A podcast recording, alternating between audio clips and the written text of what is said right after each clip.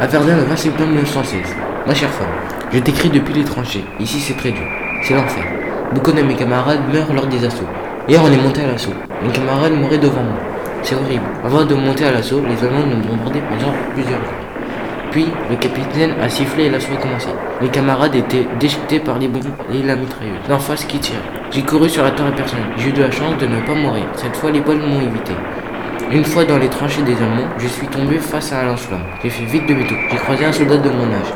Je l'ai tué car il m'aurait tué.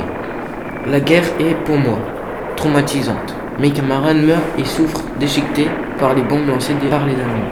Je n'ai pas trop le moral. Ce n'est pas facile tous les jours. Mais ce qui me fait tenir toujours, c'est de penser à ma famille. Les conditions de vie dans les tranchées sont difficiles car il n'y a pas beaucoup de nourriture et il fait froid. On ne dort pas beaucoup. Je m'entends assez bien avec mes camarades. J'espère te revoir bientôt et la guerre se termine rapidement. Je t'embrasse, ton mari Marcel.